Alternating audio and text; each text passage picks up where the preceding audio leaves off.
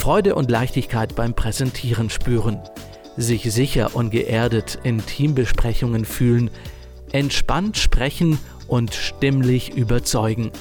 Auch in stressigen Gesprächssituationen cool bleiben. So fühlt sich Stimmigkeit an. In diesem Podcast erfahren Sie, wie Sie stimmiger und somit stressfreier durchs Berufsleben gehen können und Sie lernen Menschen kennen, die Mut machen, seine eigene Persönlichkeit auch im Business zu leben. Lehnen Sie sich zurück und entspannen Sie sich, denn jetzt wird stimmig. Mit mir, mit Roman Jaburek. Ja, wunderschönen guten Tag. Heute zu Gast Ralf Bielmeier vom Bielmeier Institut. Ich grüße Sie. Hallo, Herr Bielmeier. Schön, dass Sie mit dabei sind. Ich grüße Sie, Herr Jaburek. Schön, dass ich dabei sein darf. Sie sind Mentaltrainer und machen Menschen Mut, das eigene Leben selbst in die Hand zu nehmen. Dabei vermitteln Sie Ihr Wissen so authentisch und vielleicht auch deshalb, da Ihnen ja selbst eine tiefgreifende Transformation gelungen ist. Denn früher war Ihr Leben alles andere als gesund, glücklich und erfolgreich. Wollen Sie uns da einen Einblick geben, wie das damals aussah? Ja, inzwischen rede ich gar nicht mehr so gern darüber. Okay. Denn äh, es, es bringt mich ja immer wieder in die alte Stimmung. Die Gegenwart zählt und die Zukunft zählt, aber hauptsächlich die Gegenwart. Ähm, in ganz wenigen Worten. Ja. In meinem ersten Lebensbereich, Lebensabschnitt, habe ich funktioniert. Mhm. Und ich war mir meiner nicht bewusst. Und so sind auch scheinbare Erfolge entstanden, aber das waren gar nicht wirklich meine Erfolge. Und alles ist zusammengebrochen. Ich fand mich wirklich äh, mit nichts wieder. Und egal, was ich angepackt habe, nichts wollte wieder gelingen. Auch die alten äh, Strategien, wie im ersten Leben Erfolge erzielt wurden, nichts wollte mehr erfolgreich sein. Mhm. So habe ich mich auf den Weg gemacht, und zwar 1996, 97, um tatsächlich die Geheimnisse des Lebens herauszufinden. Man hat ja so Bücher gelesen, denke nach, werde reich und, äh, und äh, ich habe das alles verschlungen, aber bei mir hat nichts funktioniert. Okay. Und ganz tief drinnen glaubte ich daran, aber nun galt es herauszufinden, wie es wirklich funktioniert. Und das war dann, das war dann mein Prozess. Und 2005 es ist mir das erste Mal gelungen, eine der tiefsitzenden Muster, begründet durch eine Angst, zu erkennen und zu lösen. Und dadurch hat sich in diesem Bereich alles verändert, und zwar radikal. Mhm. In dem Moment habe ich nur noch, nur Gänsefüßchen, mit mir gearbeitet, um ständig zu reflektieren, was erschaffe ich im Augenblick im Außen und welcher Teil im Innen gehe damit in Resonanz, wie reagiere ich darauf, positiv oder negativ, oder habe ich es womöglich sogar erschaffen. Und so ist die mentale Resonanzmethode entstanden. Sehr, sehr spannend, kommen wir gleich noch darauf zu sprechen. Ich finde auch den Punkt, den Sie genannt haben, da gibt es so viele Bücher auf dem Markt, Literaturtipps, die man erhält und dann verschlingt man die Sachen und wundert sich, dass nichts passiert. Sind da viele Menschen so unterwegs, dass die denken, ah, jetzt habe ich einen Bücherschrank voll und die Top 10 Bücher habe ich mir jetzt geholt. Da muss ja was passieren. Ihre Erfahrung? Ja, also wenn man, wenn man die Menschen anguckt, ja, es gibt so unglaublich viele Kritiker, mhm. vielleicht etwa 90, 95 Prozent, ähm, die alles kritisieren und alles irgendwie besser wissen, aber nichts besser machen. So, und, und dann gibt es die Labersäcke, mhm. und von diesen Labersäcken haben unglaublich viele auch Bücher geschrieben. Und, und dann gibt es nur ganz wenige tatsächliche Macher.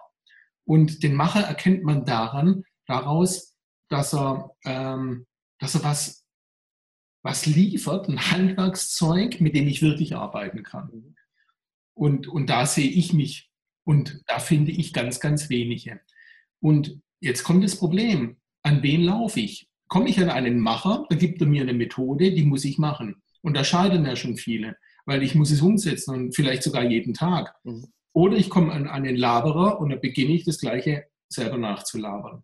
Oder ich komme an einen Kritiker und der bringt mir bei, selber alles negativ zu sehen und zu kritisieren. Sie sagen von sich selbst, Herr Bielmeier, dass Sie heute das Leben verstehen, insbesondere wie wir unsere Realität erschaffen, die wir meistens eigentlich gar nicht möchten.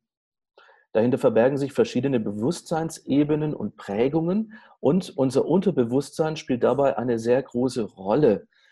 Hm, Ich habe das auch mal erfahren dürfen und inzwischen glaube ich auch daran, dass unser Leben eigentlich eher, sage ich mal, zu 70 Prozent vom Unterbewussten bestimmt wird, als jetzt vom Bewusstsein selbst. Wie genau können wir uns das vorstellen? Ich habe mir da zum Beispiel überlegt, dass wie alle meine Beispiele wahr ist. Und zwar, ich gehe seit acht Jahren hier am Ort, so lange wohne ich hier, zur selben Friseurin. Sie ist ja vielleicht nicht die Beste, was das Schneiden angeht, aber sie ist nett und, ähm, und hat meistens spontan auch einen Termin frei. Und als ich das letzte Mal bei ihr einen Termin vereinbart hatte, dann meldet sie sich eine Woche zuvor und teilt mir mit per WhatsApp, der Termin fällt aus, ich bin kommende Woche weg. Viele Grüße, Punkt, Punkt, Punkt. So, was hat das zur Konsequenz? Ähm, ich musste die Haare schneiden, ich bin woanders hingegangen, klar, sie war ja weg. Aber es ging noch viel weiter. Ich hatte keine Ambition mehr, zu ihr zu gehen. Mhm. So, und Wochen später sind wir uns mal begegnet und sie sagt, warum kommst du nicht mehr zu mir? Und ich hatte keine Antwort parat, weil ich mir noch gar nicht wirklich Gedanken dazu gemacht habe. Und im Nachgang wurde mir klar, nämlich als ich diese WhatsApp gelesen habe. Sie hat mir mitgeteilt, der Termin fällt aus, ich bin kommende Woche weg. Viele Grüße. Sie hat mir weiter nichts mitgeteilt. Sie hat keine neue Absicht getroffen. Lass uns einen neuen Termin finden. Bitte komm übernächste Woche. Wie schaut es aus? Am Donnerstag oder am Freitag? Also sie hat keine Absicht getroffen. Und weil sie keine Absicht getroffen hat, konnte ich mit ihr nicht mehr in Resonanz gehen. Mhm. Mein tiefstes Inneres hat, hat sogar einen Widerstand entwickelt, sodass ich jetzt eine andere Friseurin habe. Ich muss zwar 20 Kilometer fahren, aber weil sie die Entscheidung getroffen hat. So, und als ich sie dann wieder gesehen habe, dann habe ich ihr gesagt, ich weiß jetzt, warum ich zu dir nicht mehr gekommen, weil du die Entscheidung getroffen hast. Und das konnte sie dann gar nicht verstehen, sondern sie hat dann alles auf mich projiziert. Ja, du kommst ja nicht mehr. Warum kommst du nicht mehr? Und als ich sagte, weil du die Entscheidung getroffen hast, ist für diese Frau eine Welt zusammengebrochen. Und ähm, und jetzt bauen sich natürlich noch mehr Widerstände mir gegenüber auf. Mhm. Also durch so eine Kleinigkeit kann es dann auch zu einem Widerstand kommen, wie man jetzt gut gesehen hat. Ja, ähm, es ist ja ohnehin so, dass wir entweder mit dem Leben fließen mhm. oder im Widerstand sind. Und die meisten Menschen sind mit allem im Widerstand. Insbesondere, wenn ihnen irgendetwas begegnet, was negative Gefühle macht, dann reagieren wir sofort mit Widerstand, das will ich nicht haben. Mhm. Und und damit sind wir schon immer im Lebens Lebensfluss. Mhm. Inwieweit ist da das Thema Reflexion wichtig, Herr Bielmeier, dass man sich vielleicht selber mal von oben dann betrachtet in so einer Situation und sagt, Mensch, was geht hier eigentlich ab? Ja, das ist ja die mentale Resonanzmethode. Die mentale Resonanzmethode, die besteht im ersten Schritt aus Annehmen dessen, was überhaupt stattfindet, statt vermeiden. Und das nächste ist reflektieren. Ich will rauskriegen, warum ich reagiere, wie ich reagiere. Und das Dritte ist, ich will herausfinden, was ich stattdessen in dieser Situation will, also im Grunde, was ich wirklich haben möchte. Und der vierte Schritt ist, das dann zu entscheiden. Und der fünfte Schritt ist, das dann zu machen.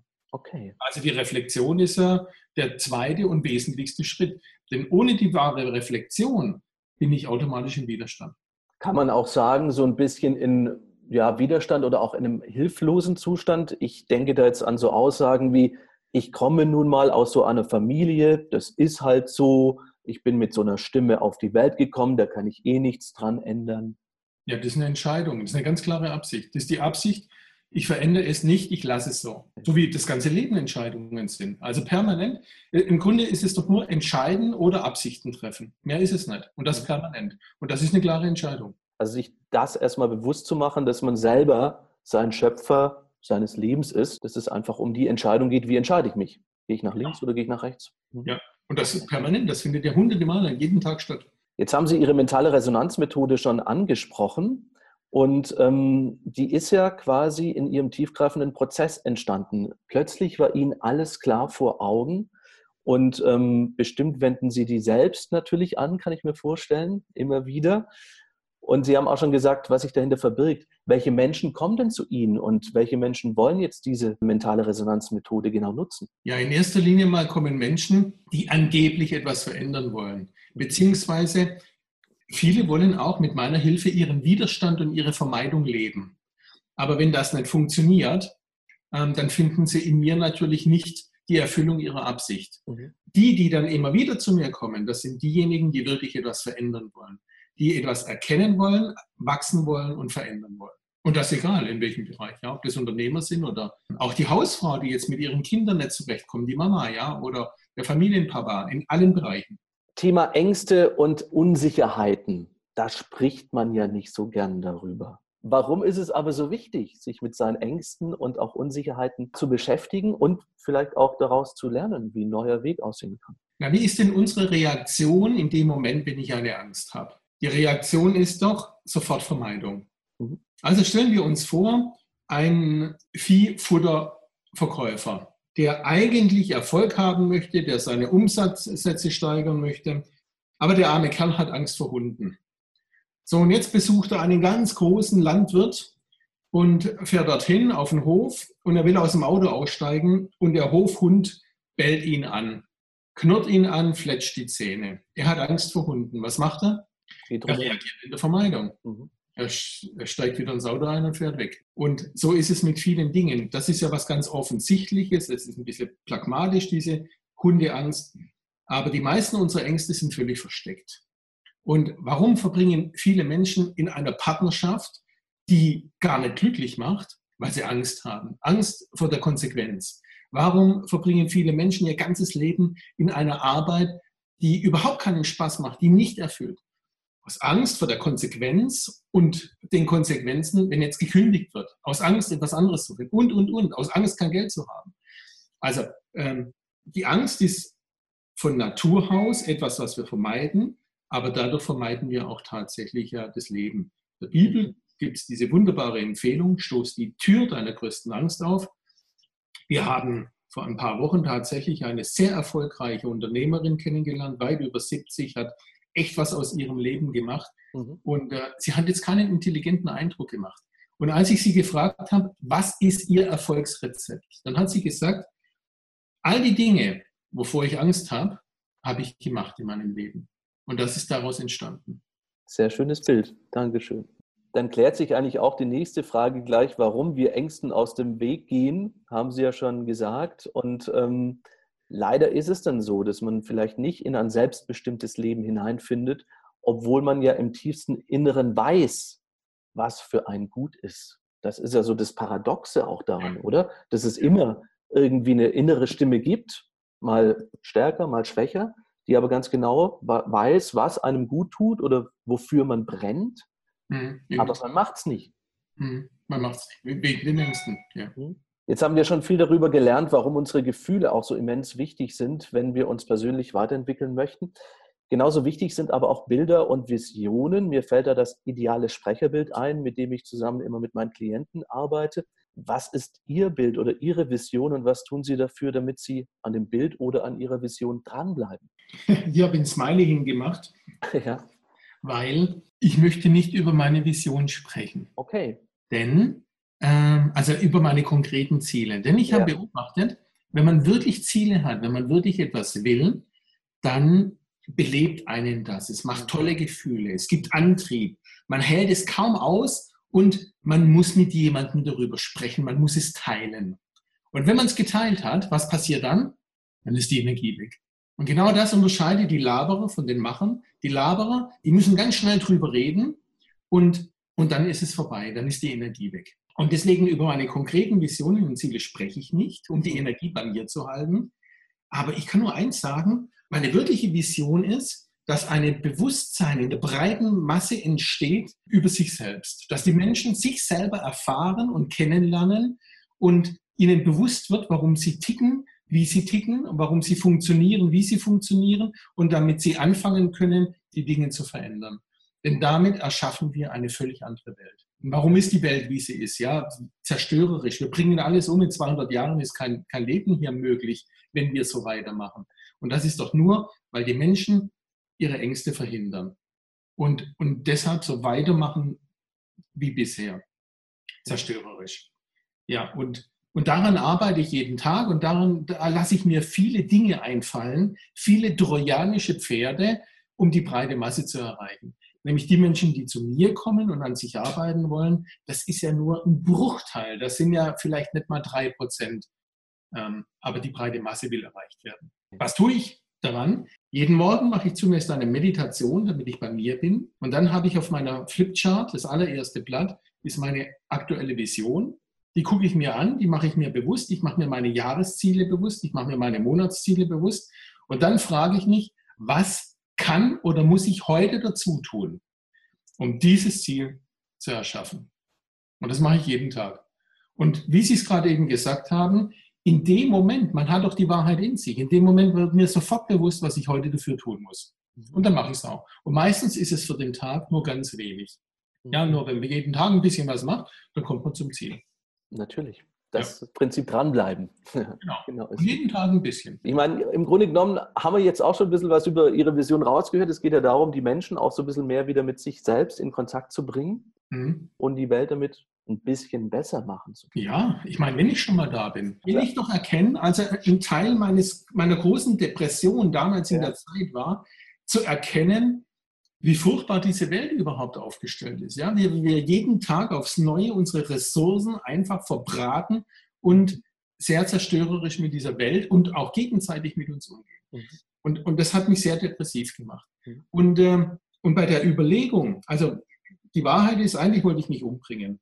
Und ähm, während der Überlegung, wie ich das am besten mache, es sollte todsicher sein und schmerzfrei, da kam eine innere Stimme und fragte dann, warum?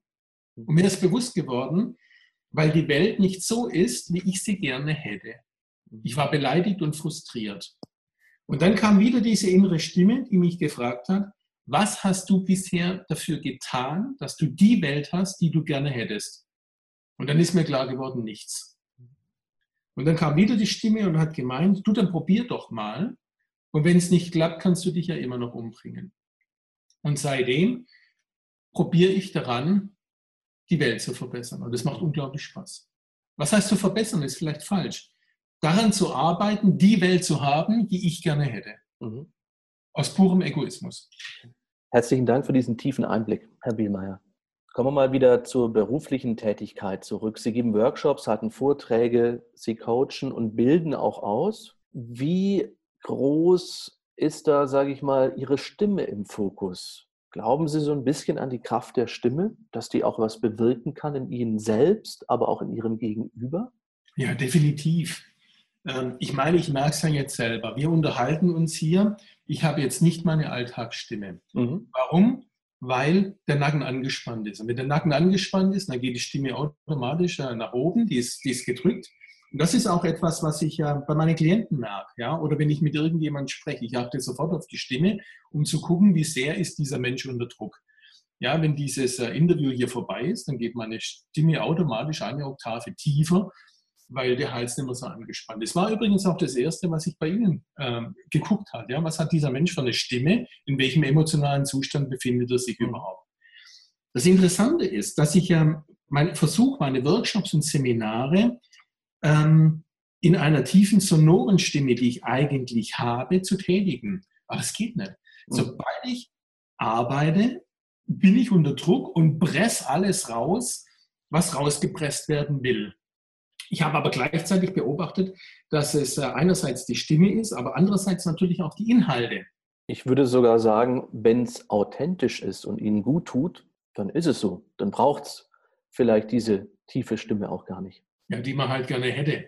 Ja, weil sie ja, aus, der Typ ist ganz bei sich. Und es ist ja so, in dem Moment, wenn ich ganz bei mir bin, mhm. dann, dann, ist alles entspannt und dann wow, geht die Stimme nach unten. Mhm. Dieses tiefe Om geht mhm. ja nur, wenn ich wirklich bei mir bin. Richtig, mit sich selbst verbunden. Ja. Jetzt halten Sie auch Vorträge und Präsentationen. Wie wichtig sind Ihnen da schicke Folien, ja, wo es darum geht, Hauptsache das Design stimmt? Und wie wichtig ist Ihnen der Inhalt, also sprich Sprache und die Stimme, die das natürlich auch transportiert? Manche Inhalte sind ohne visuelle Darstellung schwer zu vermitteln. Und dazu verwende ich Präsentationen, allerdings nur ganz ungern diese PowerPoint-Präsentation über den Beamer. Ich bevorzuge das Erarbeiten auf einer Flipchart oder auf einer großen Wand und, und in dem Moment, wenn es erarbeitet wird, dass es dann gleich visualisiert wird. Mhm. Also das Erarbeiten mit dem Zuhörer. Mhm. Und, und nur so sehe ich eigentlich die, die Präsentation, die Visualisierung als wichtig und als erforderlich. Mhm. Der ganze Quark, nämlich alles, was man eigentlich sagen will, hinzuschreiben, um dann selber abzulesen, das sind sowas von langweilige Vorträge. Das ist eine Katastrophe. Die ja immer noch weit verbreitet sind. Ich weiß nicht, ich gehe schon lange nicht mehr zu okay. Gut. Bilder spielen bei Ihnen bestimmt auch eine Rolle, kann ich mir vorstellen, oder? Wenn es darum geht, so auch mit äh, Mentaltechniken zu arbeiten. Da helfen ja auch Bilder immer. Setzen Sie die auch ein? Ja, das limbische System arbeitet eben in Gefühlen, mit Gefühlen und in Bildern. Und, äh, und da sind dann Bilder schon erforderlich, aber seltener das vorgegebene Bild, vielmehr das selbst visualisierte Bild, die eigene Vorstellung. Hm. Da spielen Bilder eine Rolle. Vorstellungskraft trainieren und nutzen. Okay. Gehen wir noch mal kurz zurück zu den Vorträgen. Haben Sie vielleicht früher mal so Präsentationen gemacht, diese typische PowerPoint-Präsentation, dass Sie so einen Vergleich ziehen können zu jetzt im Ist-Zustand? Meine Arbeit, ich, ich bin ja relativ talentfrei. Also ich musste mir alles von der Pike auf lernen und meine ersten paar Vorträge waren eine Katastrophe. Ähm, nur ich bin immer wieder bereit zu sagen, das hat mir nicht gefallen und jetzt arbeite ich an mir. Und ich habe ja angefangen im 1 zu 1 Coaching, um dann zu visualisieren. Dann waren es mal zwei Leute, dann waren es mal drei Leute und so sind auch Workshops entstanden. Und irgendwann saßen so viele Menschen im Workshop, dass die Flipchart nicht mehr gereicht hat. Und dann bin ich zu PowerPoint-Präsentationen, wo ich einfach gemerkt habe, das gibt einen Bruch. Mhm. Ähm, mein Vortrag hat jetzt nicht mehr die Qualität. Und habe dann aber ganz schnell wieder umgeschwenkt, lieber eine Kamera dann auf die Flipchart richten und auf der großen Leinwand dann das erarbeitete Visualisieren. Also ähm, ich habe das relativ schnell gemerkt, dass das nicht mein Ding ist, mit PowerPoint zu arbeiten. Okay. Wie ging es Ihnen dabei? Gibt es da noch so ein Gefühl, dass Sie sich erinnern? Also wenn Sie sagen, Mensch, hinter mir die Wand, die Präsentation und dann schön mit dem Drücker weitergedrückt. Und jetzt, wie ist das Gefühl, wenn Sie am, am Flipchart stehen und da eben visualisieren? Das Gefühl mit einer PowerPoint-Präsentation ist für mich, als ob ich neben mir stehe und auswendig gelernte Dinge redet, es redet aus mir. Mhm. Und, und manchmal beobachtet man sich und findet das nicht mal authentisch. Mhm. Und für mich ist der Anspruch, dass wenn ich einen Vortrag halte, dass ich das, dass ich das dann selber immer wieder erarbeite für die Teilnehmer und für mich. Mhm. Und damit bin ich authentisch. Und das, das ist auch das, was die Menschen dann fesselt. Spannend. Thema Fokussierung. Jetzt sind Sie Mentaltrainer. Da denkt man so als außenstehender Mensch, der ist ständig zu 100 Prozent klar, bewusst, achtsam unterwegs. Gibt es aber auch bei Herrn Bielmeier ab und zu mal so Tage, wo man gestresst ist, wo vielleicht auch so die Produktivität darunter leidet? Also so Tage, wo man sagt, gut, heute schaffe ich nicht viel, ist halt so. Und wenn ja, was tun Sie in solchen Fällen? Nun zunächst die Fokussierung. Mhm. Es war Wochenende. Für gewöhnlich, ich habe selten Wochenende. Ich arbeite immer, wie, wie es halt so ranfällt. Aber gestern habe ich tatsächlich nicht gearbeitet. Einen freien Tag gehabt. Und es ist mir heute Vormittag schwer gefallen, mich wieder auf meine Themen zu fokussieren. Am liebsten, von ganz tief drinnen, war so die Stimme, heute machst nichts. Da ich aber in zwei Wochen in Urlaub fahren möchte, gibt es jetzt einfach noch ein paar Dinge abzuarbeiten. Also musste ich mich fokussieren. Mhm. Ja, was mir sehr schwer gefallen ist. Und dann gibt es natürlich tatsächlich die Tage, wo man keine Lust hat. Aber wenn man einen Terminplan hat und wenn bestimmte Dinge erledigt sein müssen, dann, dann bringt es nichts. Dann muss man die Dinge abarbeiten. Mhm. Und wenn man einen Tag vergeudet, man hat sich Dinge vorgenommen und man erledigt die nicht, das sind die schlimmsten Tage. Weil diese Tage hat man vergeudet, denn man kann sie auch nicht genießen, denn man hat ja ständig nur den Druck. Meine Erfahrung ist, man muss jeden Tag ein wenig mischen, nämlich mit dem Pflichtprogramm, mit der Disziplin, aber es muss auch am Nachmittag oder am Abend jeden Tag etwas dabei sein, was ich auch zu meinem Ausgleich machen möchte. Viele Menschen heben sich die Dinge auf, wenn sie mal alt sind Mein Vater ist mit 53 Jahren gestorben. Der hat sich auch alles aufgehoben und hat nichts mehr davon umsetzen können. Und, und deshalb, jeden Tag braucht es einen Ausgleich. Also ich fange sehr früh an mit Arbeiten. Ich stehe meistens um 5 Uhr auf und, äh, und bin dann bis um 7 oder so im Büro, weil vorher Meditation, äh, ein bisschen Yoga, den Körper dehnen, Frühstück. Und, äh, und ich merke, bis um 10, 11 bin ich sehr effektiv. Da mache ich die wichtigsten Dinge weg. Ähm, dann kommen allmählich die Anrufe rein. Man muss viel telefonieren. Das ist dann nicht mehr so effektiv, aber das ist der Austausch nach außen. Und dann schaue ich, dass ich um 16 Uhr Feierabend habe. Wirklich auch Feierabend. Und dann steht aber auch auf dem Programm, was ich dann mache. Ja, im Winter ist es immer ein bisschen schwieriger, da wird es früh dunkel, aber im Sommer, geht es noch ein bisschen laufen oder Fahrradfahren oder schwimmen oder einfach nur mit Freunden treffen. Das ist mindestens einmal in der Woche der Fall, mit Freunden treffen. Ja, und dann ist das Ganze gar nicht so dramatisch, weil man jeden Tag lebt und nicht nur arbeitet. Aber die Schwierigkeit ist, am nächsten Tag muss man sich wieder fokussieren. Ja, auch schöne Anleitung für eine optimale Work-Life-Balance. Wenn Sie sagen, so Termine, die man vor sich her schiebt äh, oder auch ein Anruf, wo man in so eine Stressfalle gerät, ich kenne jetzt zum Beispiel Atemtechniken, die ich da gern anwende aus dem Hatha-Yoga, um sich dann nochmal runterzufahren. Haben Sie da irgendwie was Spezielles an der Hand? Früher, als ich das alles noch nicht wusste, da waren ja genau diese Themen, das waren die eigentlichen Blockaden. Mhm. Weil die Sachen haben uns beschäftigt und, und in der Zeit kann man ja nichts anderes machen. Man ist ja quasi nur auf der Flucht vor dem Unangenehmen.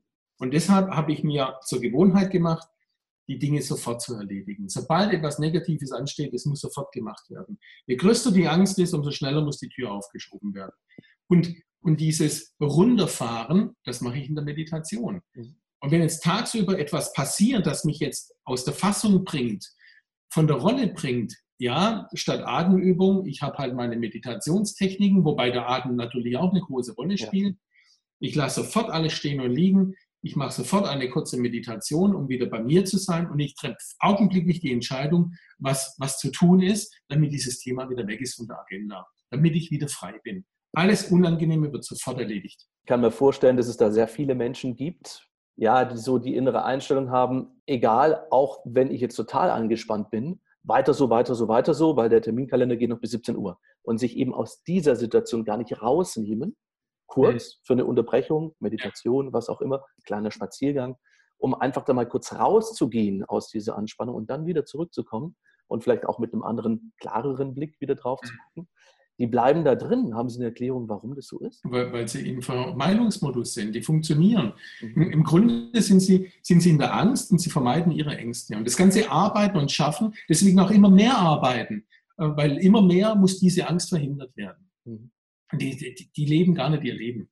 Wir kommen so langsam zum Ende. Es war total spannend und ich danke Ihnen sehr, dass Sie sich die Zeit genommen haben für den Bleiben Sie Stimmig Podcast. Haben Sie vielleicht zum Abschluss noch einen Tipp, wie man im Privat- oder auch im Berufsleben einfach stimmiger unterwegs sein kann, so dass man sich wirklich verbunden mit sich selbst fühlt? Das meiste ist ja gesagt, was die Ängste angeht. Ja. Aber es gibt noch einen anderen Grund. Die meisten Menschen leben in einer Illusion. Mhm. Und die, ähm, die fatalste Illusion ist der Irrglaube, eines Tages fertig zu sein. Und aus diesem Grunde fertig zu werden, wird gearbeitet, gearbeitet, gearbeitet. Und das, was Lebensqualität ausmacht, das steht alles immer hinten an. Mhm. Außer jetzt ein bisschen Urlaub hin und wieder, ja. Und, äh, und, und das ist in meinem Prozess eine der wichtigsten ähm, Erkenntnisse gewesen. Zu begreifen, dass ich niemals fertig sein werde. Denn die Schöpfung selber ist auch nie fertig. Das geht immer weiter. Und ich bin ein Teil der Schöpfung. Und, und ich muss also immer weitermachen, Bewusstsein zu erschaffen und dieses Bewusstsein in meinem Leben zu manifestieren. Ständig, ständig, ständig. Und wenn ich damit aufhöre, bin ich bereits emotional tot, körperlich vielleicht noch nicht. Mhm. Und das ist das Wichtigste. Das anzunehmen, dass wir bis zum letzten Atemzug nicht fertig sind, sondern Schöpfer unseres Lebens sind. Das war der Bleiben Sie Stimmig Podcast. Schön, dass auch Sie mit dabei waren. Wenn Sie mehr über Stimmigkeit erfahren möchten, dann besuchen Sie mich im Netz auf erfolgston.com.